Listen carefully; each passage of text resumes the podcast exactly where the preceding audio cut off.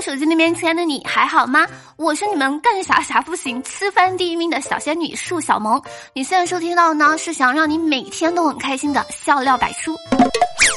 别人在公司呢是开会努力跟同事融洽相处，我在公司呢是到点了到点了，赶紧关电脑，我们去吃饭吧。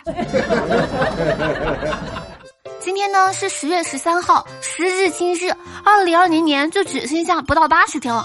年初的计划我一个都没有完成，惨兮兮。不过我今天翻了翻日历，距离元旦假期就只剩下两个多月了，感觉生活又突然有了新的盼头，美滋滋。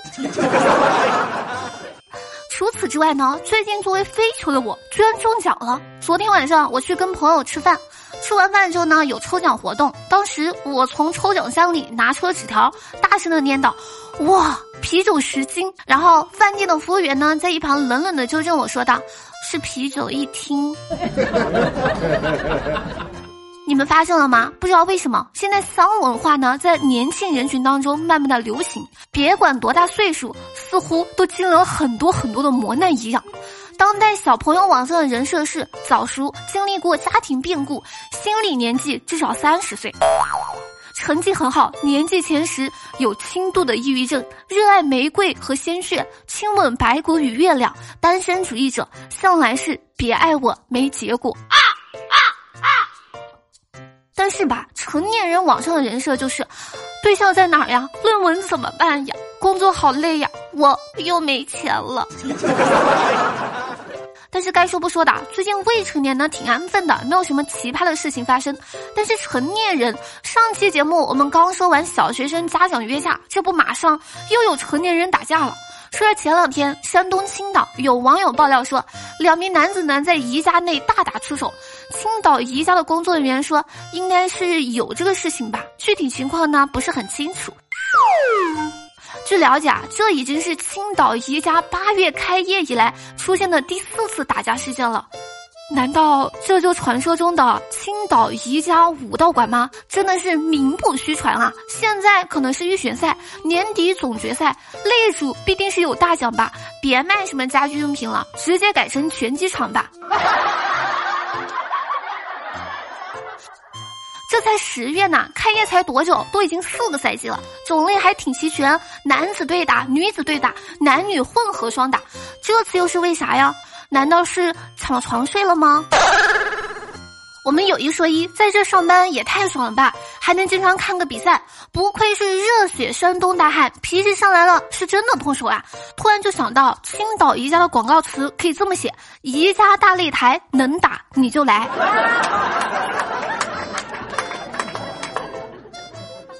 成年人的世界纷纷扰扰，但未成年的世界也太有竞争力了吧！说是今年九月呢，十二岁的金产界在上海崇明以三小时零九分二十九秒的成绩，完成了中国最小年纪铁人三项奥运标准距离挑战赛。比赛内容包括一千五百米的游泳、四十公里的骑行、十公里的跑步。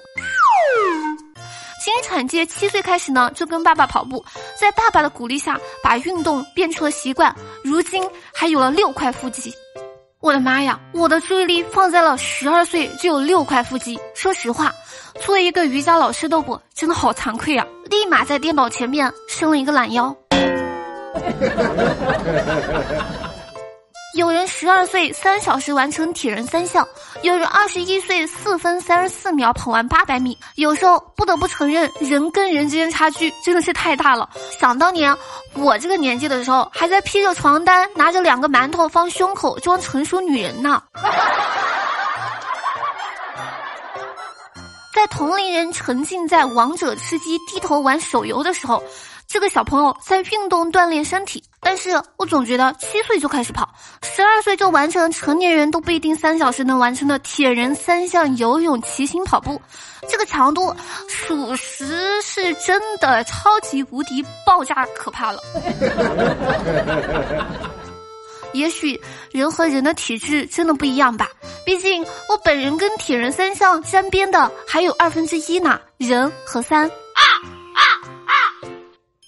我刚才说的三，并不是说我已经三十了，是你们的小仙女本萌已经过了二十，所以奔三了。讲真的，上了年纪，真的该好好保养一下自己的脸了，不然熬夜做个节目，第二天的我基本不算是活着的。所以，我手机那边亲爱的小哥哥小姐们，记得好好护肤哦。之前节目推荐的 ZHE 用起来呀。还有就是，最近呢，我开始做兼职，我悟出了一个道理，那就是打一份工虽然不挣钱，但是多打几份工就没有时间花钱了。所以，你的省钱小棉袄我呢，给大家谈了 ZHE 熬夜爽肤水四十元的优惠券，点击节目下方的小黄条进入 ZHE 天猫旗舰店，找客服小哥哥报暗号六或者是喜马拉雅，只需要三十九块钱就能拯救自己的熬夜脸。所以有什么理由不买呢？一二三，走你！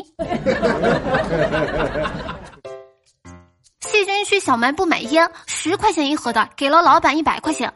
老板笑眯眯的看着细菌说：“我没零钱找你，就让我闺女儿陪你一晚抵账得了。”细菌一激动，你老别这个样子呀！我攒个私房钱出来偷偷买烟，真的很不容易呀。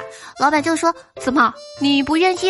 要不然我去把我闺女儿叫出来。”细菌就说：“别别别，这钱你不用找了，千万别让你闺女儿知道我藏私房钱了呀。”老板就说：“好女婿，只要你经常来买东西，我保证不说。” 今天早上呢，我因为赶时间，就买了几个包子到公司吃。看见一个同事呢，我顺手递去一个包子。我同事推辞说：“我吃过早饭了。”我实心实意的说：“这可是狗不理包子呀！”同事迟疑了片刻，终于接过去了这个包子。我有个女同事呢，什么都好，就是有点懒。有多懒呢？最疼她的外婆病了，在床上躺了两个月，她回去照顾，没有几天，她外婆就好了，起床做饭什么都可以了，大家就夸她照顾的好。于是问老人说他怎么照顾的呢？老人长叹了一口气，我再不起来，就怕他会饿死。